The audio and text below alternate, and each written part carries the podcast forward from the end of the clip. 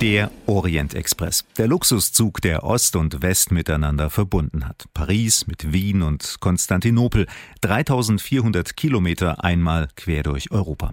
Jeder kennt diesen Zug, den Inbegriff des noblen Reisens im späten 19. und frühen 20. Jahrhundert und natürlich auch Schauplatz zahlreicher Filme und von Agatha Christie's berühmtem Roman Mord im Orient Express. Viel weniger bekannt ist, wer die Idee zu diesem Zug hatte. Denn es war keine große Eisenbahngesellschaft, kein König, kein Verkehrsminister. Es war der Belgier Georges Nagelmakers, geboren 1845 als Sohn eines Bankiers, schaffte er es innerhalb von wenigen Jahren, dass seine Schlaf- und Speisewagen durch ganz Europa rollten. Einer seiner Züge war der legendäre Orient Express. Wie es dazu kam, darum geht's heute bei Abenteuer Eisenbahn, dem Podcast von MDR Thüringen. Ihr Reisebegleiter ist Markus Wetterauer. Georges Nagelmakers ist nicht in einer Eisenbahnerfamilie groß geworden. Sein Vater war Bankier und er wollte, dass auch der Filius ins Geschäft mit einsteigt. Es kam aber ganz anders, wie Gerhard Rekel herausgefunden hat. Der Österreicher ist Eisenbahnfachmann und hat sich intensiv mit dem Leben von Nagelmakers beschäftigt. Ja, es begann alles mit einer hochdramatischen Liebesgeschichte. George Nagelmakers hat sich mit jungen 20 Jahren in eine sehr hübsche, eloquente, intelligente Frau verliebt. Die war neun Jahre älter. Die haben sich verlobt, die wollten heiraten. Und sein Vater und seine ganze Familie hat sich dagegen gestellt. Und was war der Grund? Das war seine Cousine. Und in einer katholischen Familie oder überhaupt wäre es undenkbar, dass George Nagelmakers seine Cousine heiratet. Und der Vater konnte ihn nicht davon abbringen, auch andere Familienmitglieder nicht. Und deshalb hat man sich auf einen Kompromiss geeinigt. Der Vater hat ihm eine Reise nach Amerika spendiert mit zwei Kollegen, die in Wahrheit Aufpasser waren, in der Hoffnung, dass er in der neuen Welt tatsächlich auf andere Gedanken kommt. Amerika, das Land der unbegrenzten Möglichkeiten, das Land des Aufbruchs, die neue Welt. Viele junge Menschen in Europa wollten hin, selber sehen, was sie aus den USA gehört hatten. Josh Nakelmakers reiste mit dem Dampfschiff über den großen Teich und kam tatsächlich auf neue Ideen. Aber die haben seinem Vater auch nicht gerade gefallen. Die drei Männer, die darüber gefahren sind und George Nagelmakers eben haben es vorgezogen, mit dem Schlafwagen zu reisen. Es gab damals den Pullman schon. Das fanden die natürlich viel besser als mit der Postkutsche vom Osten in den Westen Amerikas zu reisen. Und George Nagelmakers war fasziniert von diesen Waggons am Anfang. Allerdings hat er dann gemerkt, naja, das waren Großraumwaggons. Es gab keine Abteile. Die Menschen waren sozusagen nur getrennt durch Vorhänge. Wenn jemand Blähungen gehabt hat, hat man das gehört. Oder man hat unter Umständen sogar die Stiefel des Nachbarn im Gesicht gehabt, wenn der ein bisschen unruhig geschlafen war. Also es war nicht richtig optimal. Im Prinzip war die Idee ja gut. Reisen über Hunderte oder Tausende Kilometer einmal quer durch den Kontinent, da reichten einfache Sitzwagen nicht aus. Mit einem Schlafwagen, mit Liegen oder Betten konnte das Reisen über solch lange Strecken angenehmer werden. Die Schlafwagen in den USA waren aber nicht optimal und Speisewagen fehlten gleich ganz. Das hat dazu geführt, dass die Menschen so alle zwei, drei Stunden an einem Bahnhof raus durften für 15 Minuten und in diesen 15 Minuten mussten sie das Essen runterschlingen und auf die Toilette gehen. Und der Schaffner hat meistens schon früher zur Abfahrt gerufen, weil er sehr oft bestochen worden ist von den Kellnern, damit die Leute das halbe Essen stehen lassen. Das haben die dann noch ein zweites Mal verkauft. Okay, im Wilden Westen war alles schon ein bisschen robuster, aber gleich so derb? Wir haben viele Zeitzeugenberichte gefunden und darin wird berichtet, dass die Leute nach diesen Reisen Magenprobleme hatten, sich wirklich ungut gefühlt haben. Also dieses so schnell und hastig Essen. Noch dazu war es oft von schlechter Qualität, Ham and Eggs und irgendwie halb durch Steak und so weiter. Also das muss schon wirklich eine Tortur gewesen sein. Und seine Idee, als er zurückgekommen ist aus Amerika, war er will es eigentlich besser machen. Also auf allen Ebenen, den Schlafwagen als auch den Speisewagen, den es noch nicht gab. Den hat George Nagelmakers entwickelt und populär gemacht. Ausgelöst durch seine Erfahrungen in den USA. Zurück in Europa begann er damit, diese Ideen umzusetzen. Nur, dazu hat er erstmal eine ganze Stange Geld gebraucht. Er hat Investoren gefragt. Die haben aber nicht ihr Portemonnaie gezückt, sondern den jungen Mann schräg angeschaut. Was heißt das, ein Restaurant, das fährt, ein Wirtshaus, das in Bewegung ist? Wie soll das funktionieren? Da wird ja dauernd der Wein verschüttet und die Suppe, also wie, wie kann das klappen? Und die haben das nicht genehmigt. Und er hat dann mit Privatgeld und Eigeninitiative zwei alte Waggons gemietet, einen Gepäckwaggon und einen Personenwaggon. Und den Gepäckwaggon hat er umgebaut zu einem Speisewaggon und den Personenwaggon zum Speisesaal. Und dazwischen war eine offene Verbindung. Das heißt, die Kellner mussten bei jedem Wetter, auch bei Schneetreiben, die heißen Speisen von einem Waggon in den anderen transportieren. Es war sehr abenteuerlich, aber es hat funktioniert. Und die erste Strecke, wo dieser Speisewagen in Betrieb war, war Berlin-Erfurt-Bebra und das war tatsächlich ein großer Erfolg. Damit strafte der junge Unternehmer die Investoren Lügen. Seine Idee funktionierte. Er fuhr keine kompletten eigenen Züge, sondern hängte seine Speisewagen an andere Schnellzüge dran. Zwar brachten viele Passagiere nach wie vor ihr Brot für unterwegs selbst mit, aber wer es sich leisten konnte, speiste im Zugrestaurant, erzählt Eisenbahnfachmann Gerhard Reckel. Ein wesentlicher Unterschied zu den Speisewagen heute ist, dass damals 1883 er in allen großen Stationen frisches Gemüse, frisches Fleisch zugeladen hat. Obwohl der Zug nur wenige Minuten Aufenthalt hat, wurde da sozusagen ein frisches Hühnchen an Bord genommen und auch dann im Zug geschlachtet, dass es wirklich frisch ist und auch das Gemüse frisch ist. Und diese Qualität der Speisen hat viele Leute überzeugt und es gibt viele Berichte, dass manche Leute oft nur eine Station mitgefahren sind, um diese Menüs zu genießen, diese fünf- bis sechsgängigen Menüs, die frisch zubereitet waren und die von höchster Qualität waren. Ein Riesenaufwand. Georges Nagelmakers war aber so überzeugt von seinen Plänen, dass er sich nicht davon abbringen ließ. Er wollte Top-Qualität, von allem immer nur das Beste. Er hatte die besten Köche in Frankreich engagiert und die verwendeten die feinsten Zutaten. Diese Idee, überall das Beste zu haben, hat natürlich auch andere Konsequenzen gehabt, dass er finanziell immer wieder Probleme gehabt hat, weil er hat eben nicht aufs Geld geschaut und das hat ihm dreimal in seinem Leben quasi fast in die Insolvenz getrieben. Neben den Speisewagen waren Schlafwagen seine zweite Idee. Auch hier war er aber nicht zufrieden mit dem, was er in den USA gesehen hatte. Die Waggons von George Pullman dort waren zwar vom Ansatz her richtig, aber Nagelmakers wollte auch sie perfektionieren. Er kam aus einer Bankiersfamilie, er hat diese Idee seinem Vater erzählt und sein Vater war nicht begeistert davon, obwohl er Bankier und Unternehmer war. Er hat gesagt, das kostet wahnsinnig viel Geld, so einen Waggon zu bauen. Und wer weiß, ob das funktioniert. Vor allem darf man nicht vergessen, 1870, Deutsch-Französische Krieg. In ganz Europa war die Idee en vogue, Grenzen aufzubauen. Ja? Und sich zu verschanzen. Also die Eisenbahn wurde zum größten Teil dazu benutzt, um Waffen und Munition und Soldaten an die Grenzen zu bringen. Und da kam ein Jungunternehmer und hatte die genaue gegenteilige Idee. Er wollte mit Waggons die Metropolen Europas verbinden. Die Investoren, als auch sein Vater, haben gesagt, also mein lieber Sohn, das ist die falsche Idee zur falschen Zeit. Georges Nagelmakers warf die Flinte trotzdem nicht ins Korn. Um sein Ziel zu erreichen, hat er sogar einen zwielichtigen Unternehmer mit ins Boot geholt. Abenteuer Eisenbahn, ein Podcast von MDR Thüringen. Diesen Podcast bekommen Sie immer am letzten Sonntag im Monat in der App der ARD Audiothek. Am besten abonnieren, damit Sie die nächsten Folgen nicht verpassen. In dieser Folge geht's um noble Speisewagen, bequeme Schlafwagen und um den Zug der Züge, den Orient Express. Der Belgier Georges Nakelmakers hat sie erfunden und ihnen zum Durchbruch verholfen. Der deutsch-französische Krieg von 1870 und 1871 machte erstmal alles zunichte.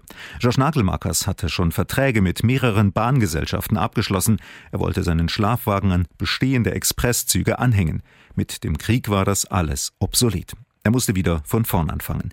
Weil sein Vater ihn nicht unterstützte, verbündete er sich mit Colonel Mann. Der war in Amerika schon als Betrüger verurteilt und der hat aber viel Geld gehabt und der hatte auch Waggons gehabt, dreiachsige Waggons, die er in England verkaufen wollte. Und Nagelmakers wollte die kaufen, hatte aber kein Geld. Und daraufhin hat Colonel Mann gesagt, ja, dann drehen wir den Spieß um, dann kaufe ich deine Firma mit meinen Waggons und hat sich sozusagen selbst in die Geschäftsführung hineingesetzt. Nagelmakers musste quasi die zweite Geige spielen. Dieser Colonel Mann, der war ein Alkoholiker, cholerisch, aber sehr energetisch und charismatisch. Am Beginn war das ein ganz gutes Team, weil der Nagelmarkers war sehr diplomatisch und sehr subtil und die haben gut zusammengearbeitet und sie haben tatsächlich dann 15 Züge, also 15 Verbindungen in Europa auf die Schienen gestellt. Die Alkoholprobleme des Colonel wurden immer mehr zum Problem für die ganze Firma. Er verprellte dadurch Kunden und Vertragspartner, bis Nagelmarkers die Reißleine zog und sich von ihm trennte. Er kaufte dessen Firmenanteile zurück und war ihn endlich wieder los. Das Ganze kostete ihn aber so viel, dass er fast wieder pleite ging. Doch Nagelmakers ließ sich von solchen Widrigkeiten nicht abbringen. Was war sein Geheimnis? Wie hat er es geschafft, 180 Nachtzugverbindungen in Europa auf die Schiene zu stellen, sechsmal so viele wie heute?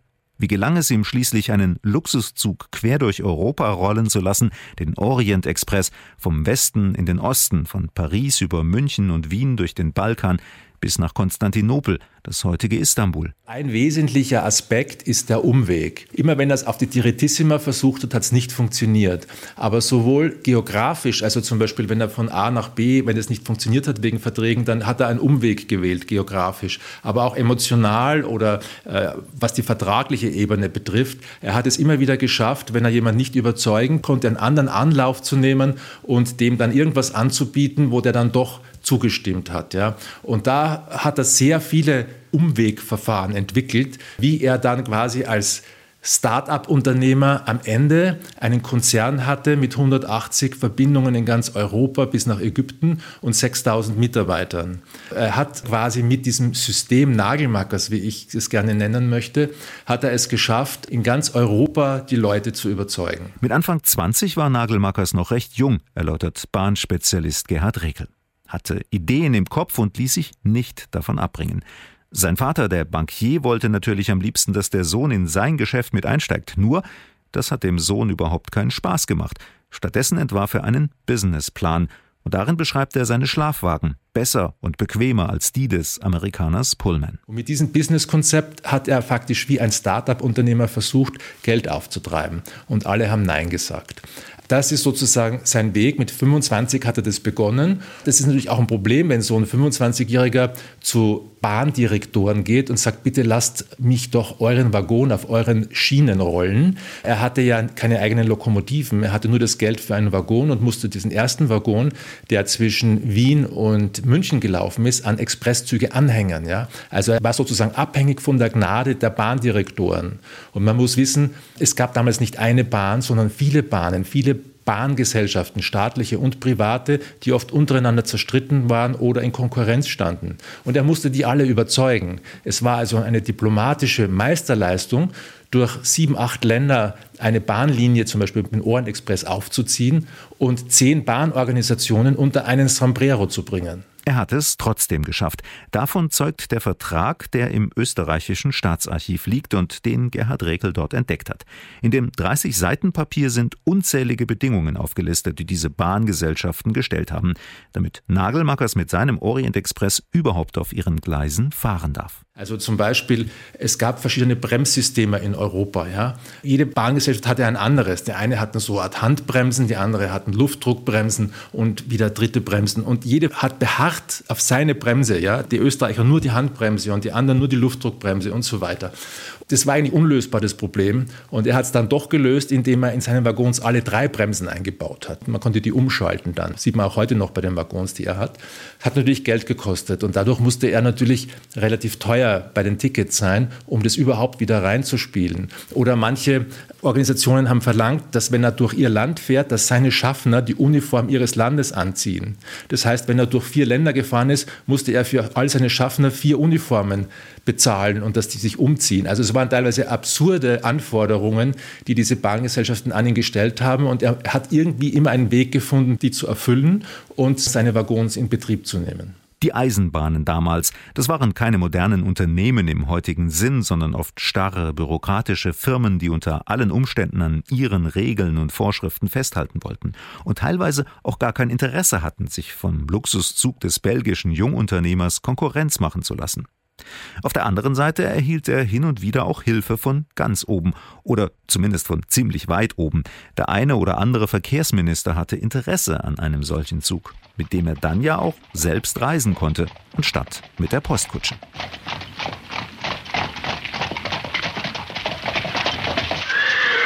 Man muss wissen, Postkutsche war eine Tortur. Ja? Also wenn man zum Beispiel von Erfurt nach Wien gereist ist, hat man da mindestens zehn Tage gebraucht. Also eine Postkutsche hatte eine Durchschnittsgeschwindigkeit von 15 km/h. Man sitzt zu sechs da drin, ohne Licht, ohne Heizung, wird hin und her geschüttelt. Also ist furchtbar. Wenn dann auch die Regierenden dann mit den Zügen reisen konnten, ja, war das natürlich viel komfortabler und erst recht, wenn ein Speisewagen dabei war. Also die Leute an der Spitze waren dem schon zugeneigt, der aber es wurden ihm immer wieder neue Bedingungen auferlegt, zum Beispiel auch Freikarten. Durch die Länder, durch die er den Ohrenexpress geleitet hat, da wollten die Bahndirektoren alle Freitickets und das hat ihn schon geschmerzt. Also natürlich eins oder zwei ist okay, aber der Ohrenexpress, der hatte zwei Schlafwaggons und einen Speisewaggon. Der Zug war relativ kurz, weil die Dampfkraft der Lokomotive noch nicht so stark war und die Waggons relativ schwer waren. Das heißt, er hatte eigentlich nur 40 Plätze. Ja? Und wenn er davon schon 15 für Freikarten vergeben muss, dann rechnet sich die Sache nicht mehr. Und es wollte jeder Abteilungsleiter am liebsten eine Freikarte. Damit sich die Sache rechnete, hatten die Fahrkarten für die Nagelmarkers Nobelzüge schon ihren Preis.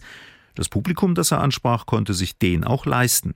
95 Prozent der Bevölkerung haben damals ihren Heimatort nie verlassen und die anderen 5 Prozent hatten das nötige Kleingeld auch mal für eine Reise erster Klasse. Also Reisen war einfach unbezahlbar, auch mit der Postkutsche. Die Postkutsche war übrigens noch teurer als die Eisenbahn. Das heißt, er konnte ohnehin nur Politiker, Unternehmer, Handelsreisende ansprechen. Das war sein Zielpublikum. Und dann gab es aber noch ein zweites Zielpublikum, das ihm immer wieder gerettet hat. Das waren die Engländer.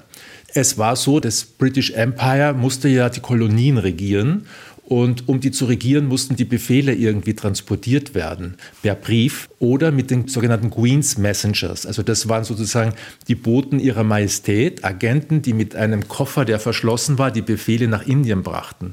Und es war so, dass man natürlich mit dem Schiff nach Indien über Afrika rumreisen musste. Das hat sechs Wochen gedauert. Das heißt, bis der Befehl ankam, war die Situation vielleicht in Indien schon wieder ganz eine andere. Und Nagelmackers hat jetzt relativ früh, noch vor dem Ohrenexpress, eine Verbindung von Calais nach Brindisi angeboten, also von Norden nach Süden, quer durch Europa.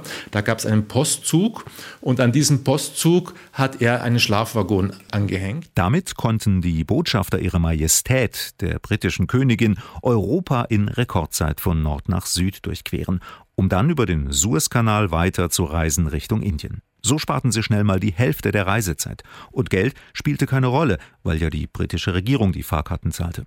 Dank dieser Kunden jedenfalls klingelte bei Nagelmarkers die Kasse. Dafür konnten sich die Botschafter auf den Komfort seiner Schlafwagenzüge verlassen. Als er in Amerika war und gesehen hat, dass es da Großraumwaggons gab, wo die Leute nicht durch Abteile getrennt waren, sondern nur durch Vorhänge, war ihm natürlich klar, er muss eine Lösung finden, wo die Leute ruhiger schlafen können. Und dazu gibt es zwei wichtige Aspekte, nämlich einerseits die Laufruhe des Waggons. Die haben die in Amerika schon ganz gut zustande gebracht mit den vierachsigen Buggies, ja, also sozusagen die sich in der Kurve mitdrehen und dadurch ruckelt der Waggon nicht mehr so.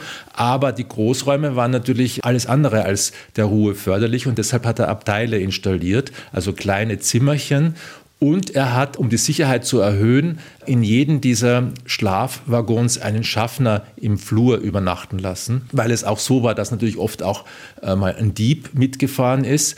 Das wollte er verhindern durch einen Schlafwagenschaffner. Der zweite Aspekt, den er eingeführt hat, war ein hygienischer, dass es in diesen Waggons fließend kaltes und warmes Wasser gab, dass sich die Leute eben waschen konnten und dass es eine Toilette gab. Also er hat versucht, den Komfort auf allen Ebenen deutlich zu erhöhen und das Reisen bequemer zu machen. Das war seine Idee. Diese Idee hat er auch selbst umgesetzt. Nagelmackers hatte Bergbau studiert und sich schon früh für alles Technische interessiert. So hat er für seine Züge selbst die Abteile entworfen, mit Stockbetten drin und einem Waschraum im Waggon und ließ sich alles nach seinen Entwürfen bauen. Er hat den Orient Express erfunden, Georges Nagelmakers. Um ihn geht's bei dieser Folge von Abenteuer Eisenbahn, dem MDR Thüringen Podcast. Der österreichische Autor und Eisenbahnfachmann Gerhard Rekel hat sich intensiv mit dem Leben von Georges Nagelmakers beschäftigt. Er erzählt seine Geschichte in dem Buch Monsieur Orient Express, wie es Georges Nagelmakers gelang, Welten zu verbinden. Die spannende Geschichte des jungen Belgiers hat 280 Seiten, außerdem gibt es viele Abbildungen und Dokumente in dem Buch. Unseren Podcast finden Sie bei mdrthüringen.de, in der ARD Audiothek und überall, wo es Podcasts gibt. Sind Sie auch schon mal mit einem Luxuszug unterwegs gewesen? Vielleicht sogar mit dem Nostalgie Orient Express, den es ja immer noch gibt? Schreiben Sie mir das einfach mal per Mail an abenteuer-eisenbahn.mdr.de. Reisen und es war seine große Idee, sollte Spaß machen. Und hat natürlich Spaß gemacht und erst recht, als er dann den Speisewaggon eingeführt hat. Auch wenn die Star-Journalisten, die damals in den Orient Express eingestiegen sind, die er eingeladen hat, zum Beispiel den Times-Chefreporter Opa de Blowitz, ja, der berichten sollte, weil eben die Briten wichtig für ihn waren. Und der französische Bestseller-Autor Edmond Abou, den er eingeladen hat, die waren am Anfang durchaus skeptisch. Also Abou hat gesagt, wer weiß, vielleicht ist es so wie so eine Art Krankenwaggon, wo man hin und her geschüttelt wird. Und auch der Blowitz war nicht so sicher, ob das mit dem Essen klappt. Nagelmarkers war bei dieser Premierenreise durchaus nervös, dass alles funktioniert, dass der Zug nicht überfallen wird, dass er einigermaßen pünktlich ist. Er wollte in 63 Stunden von Paris in Konstantinopel sein, was eine Herausforderung war, was damals noch niemand geschafft hatte. Er musste ja sieben oder achtmal die Dampflokomotive wechseln. Er hat es im Prinzip geschafft und das war das wirklich Neue und vor allem auch haben die Journalisten dann den Speisewaggon gelobt, dass das Essen natürlich so gut war und haben gesagt, der Orient Express wäre ein Hotel auf Rädern. Damit wurde der Orient Express zur Legende.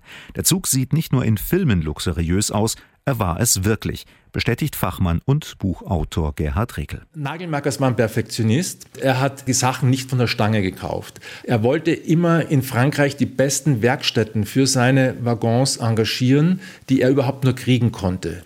Die besten Betten, die beste Küche, auch das Geschirr hat er selbst entworfen, bis hin, dass er zum Beispiel Tretleitern selbst konstruiert hat und die beste Manufaktur in Frankreich gefunden hat, die ihm das baut. Eine dieser Tretleitern gibt es heute noch, die ist in Wien im Museum. Mit dieser Tretleiter konnte man dann quasi ins, ins Stockbett hochkraxeln.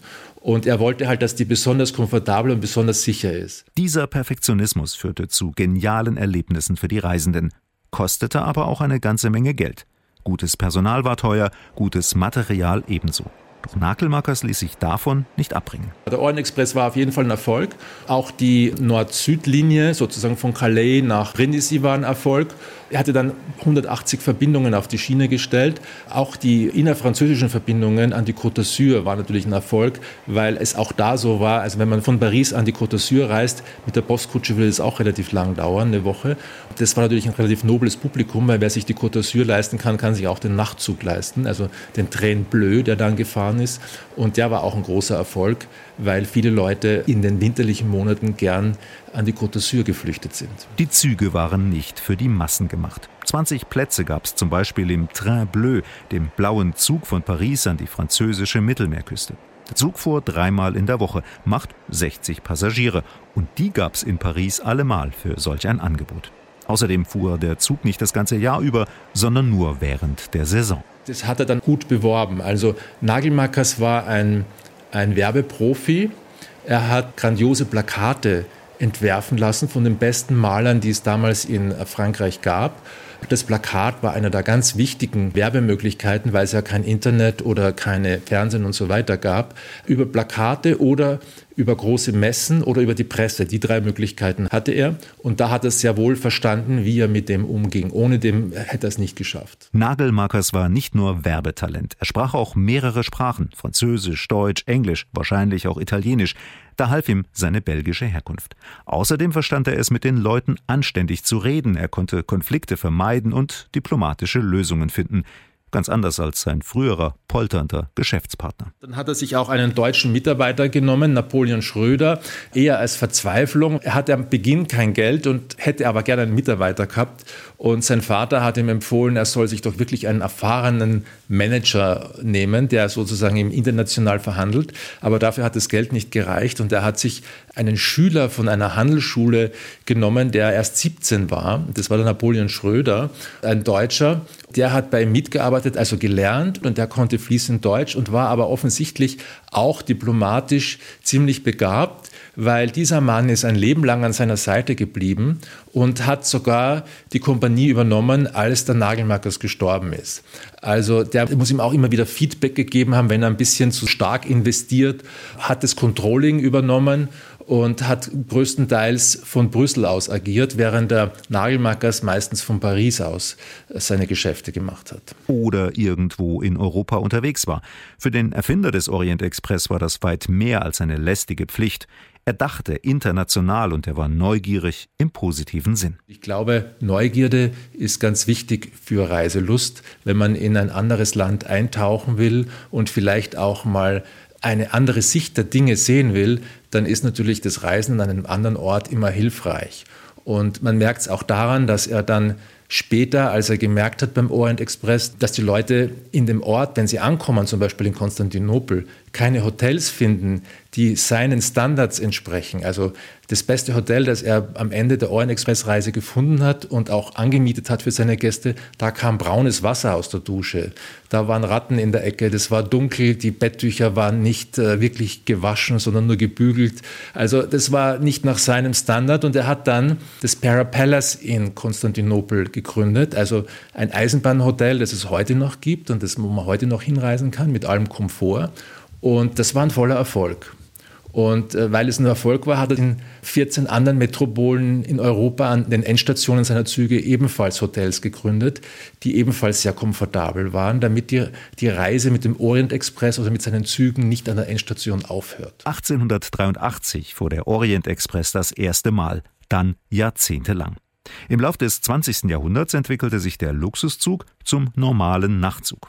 Heute gibt es den Orient Express wieder in der Luxusvariante auf Sonderfahrten für Publikum mit dem nötigen Kleingeld. Da kostet die Zweitagesfahrkarte schnell mal 4000 Euro und mehr. Was geblieben ist, ist die Idee des Orient Express. Also wenn man heute jemand den Begriff Orient Express sagt, dann ist dieser Begriff bei den meisten Menschen positiv konnotiert. Also die meisten Menschen denken an was Schönes, an eine Reise, an Komfort, an Speisewagen, an Agatha Christie oder was auch immer. Also den meisten zaubert es ein Lächeln ins Gesicht. Das ist was Wunderbares, wenn man einen Begriff schafft, der Länder oder Nationen miteinander verbindet. Und andererseits vielleicht noch viel mehr ist das, das Fremde ja oft mit Angst besetzt und der Osten ja noch viel öfter mit Angst besetzt und der Orient erst recht mit Angst besetzt. Und er hat etwas geschafft, wo er den Orient mit dem Okzident verbindet und es positiv konnotiert ist. Und das ist schon eine grandiose Leistung, finde ich. Vor allem, wenn man bedenkt, dass die meisten Menschen gar nicht mit diesem Zug gefahren sind. Und während damals der Orient Express Inbegriff auch des schnellen Reisens war, ist Zugfahren heute im Vergleich zum Fliegen die langsamere Art unterwegs zu sein aber längst nicht die schlechteste, sagt Gerhard Rekel. Der Literaturnobelpreisträger Orhan Bamuk hat mal gesagt, wenn man Zug fährt, genießt man die Schönheit der Welt durch das Abteilfenster. Und ich glaube, wenn man im Zug sitzt und raussieht und die Welt an einem vorbeifliegt, dann ist es ein meditativer Moment, wenn man sich darauf einlässt. Oder man kann ein Buch lesen oder mit jemand reden. Man kann sich auf jeden Fall entspannen. Wenn man im Auto sitzt, muss man unentwegt darauf achten, nicht jemand anderen umzubringen oder sich selbst umzubringen das Zugfahren an sich ist wirklich etwas, was viele von uns vielleicht gar nicht so richtig genießen können. Wir können in Erfurt einsteigen und sind am Abend in London oder auch am Abend in Wien oder in Paris. Das geht sich alles innerhalb von acht bis neun Stunden aus. Und das ist ein wirklicher Luxus, den man vor 100 Jahren nicht hatte und den man auch genießen kann. Im Vergleich zu damals ist es heute auch viel leichter, mit dem Zug andere Länder zu besuchen. Auch das ist etwas, was auf den jungen Belgier Georges Nagelmakers zurückgeht. Auf seine Ideen, seine Beharrlichkeit und seine Vision von der Freude am Reisen. Ich durfte mit einem Nachfahren von Nagelmakers sprechen, mit dem Baudouin Nagelmakers, und der hat diesen schönen Satz gesagt, Nagelmakers hat etwas geschafft, was keiner vor ihm geschafft hat. Er hat es geschafft, Grenzen zu überwinden, ohne Krieg zu führen. Abenteuer Eisenbahn von MDR Thüringen. Diesen Podcast bekommen Sie immer am letzten Sonntag im Monat in der App der ARD Audiothek. Dort können Sie noch mehr entdecken, zum Beispiel Unterwegs, das Reisemagazin im Inforadio des RBB, exotische Ziele und sehenswerte Orte ganz in der Nähe. Und wenn Sie wieder mal mit dem Zug unterwegs sein wollen, dann nehme ich Sie gerne mit in der nächsten Folge von Abenteuer Eisenbahn. Immer am letzten Sonntag im Monat, Ihr Markus Wetterauer.